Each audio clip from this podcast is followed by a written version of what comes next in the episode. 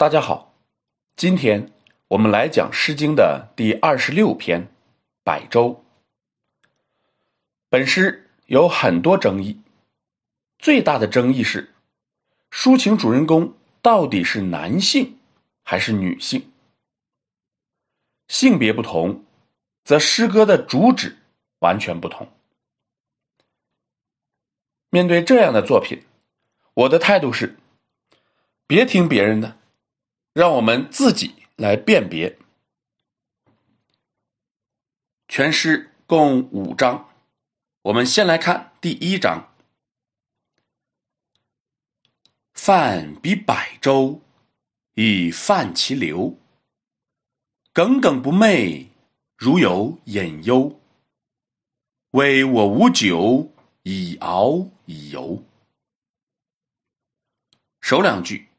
泛彼百舟，亦泛其流，刻画了主人公乘船顺流而行。两个“泛”字，将主人公心无着落也刻画出来了。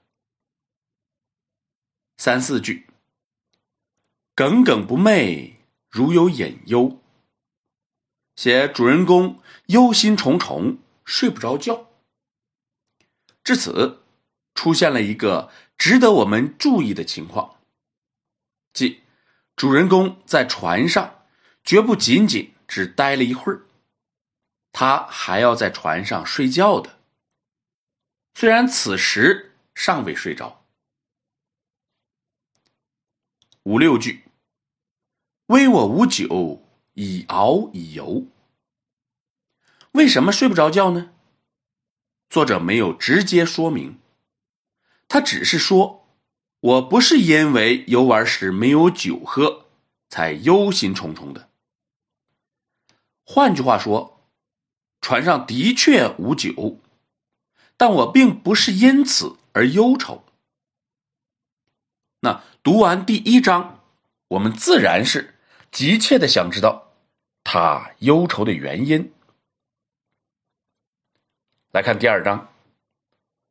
我心非贱，不可以如；亦有兄弟，不可以惧。不言往宿，逢彼之怒。首两句，我心非贱，不可以如。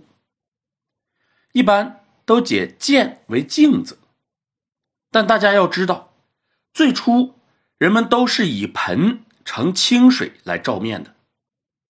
这个盆。就叫做剑，它的主要功能是用来装东西，而不是用来照面的。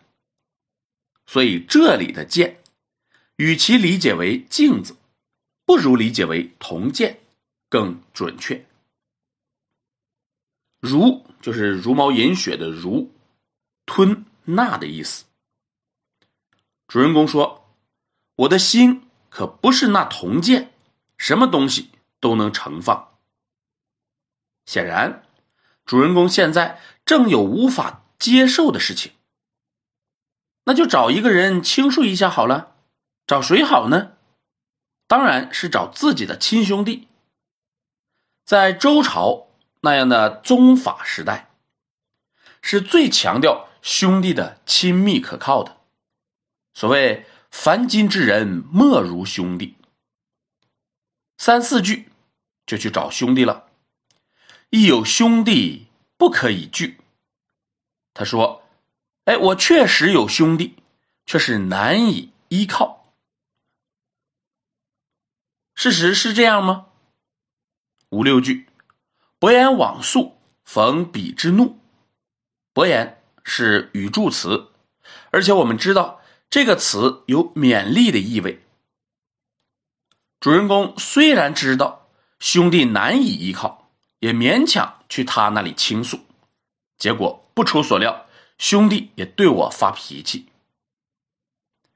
读到这里，我们能够知道，让主人公难以接受的事情，恰恰也是让他被自己兄弟孤立的事情。也就是说，包括他兄弟在内的一切人对这件事情的态度。和主人公都是相反的。连亲兄弟都不能理解自己，那样的忧愁无助，是我们难以想象的。可是，就这么巧，《诗经》中就有与之相同的人。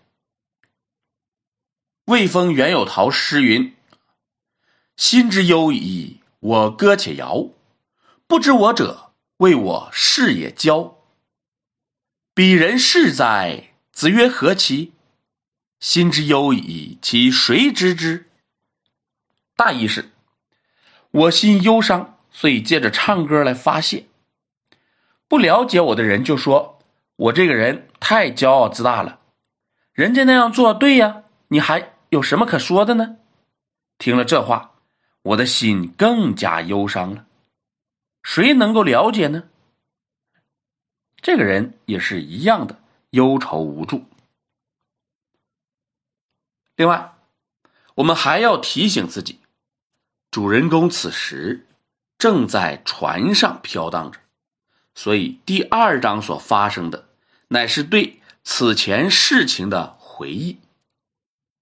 面对兄弟的不理解，甚至于反对，主人公又是什么态度呢？我们看第三章：“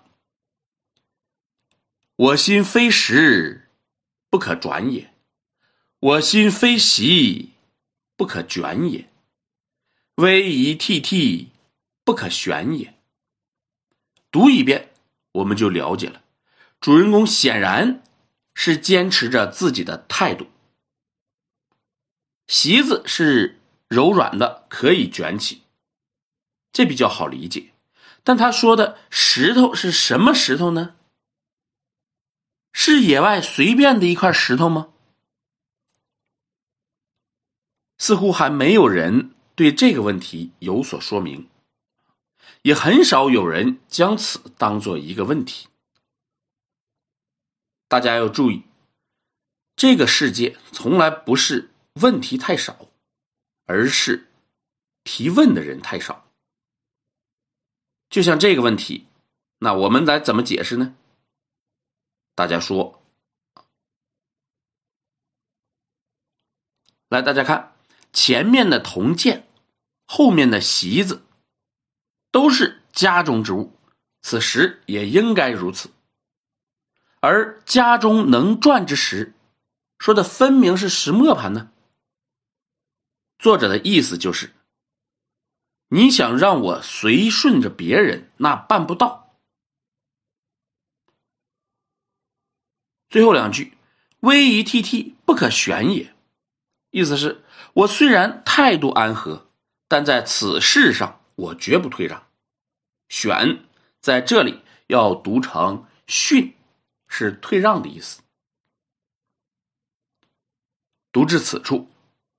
我们仍然难以确认主人公的性别，但是我们看第二章，主人公可以随时去找他的兄弟。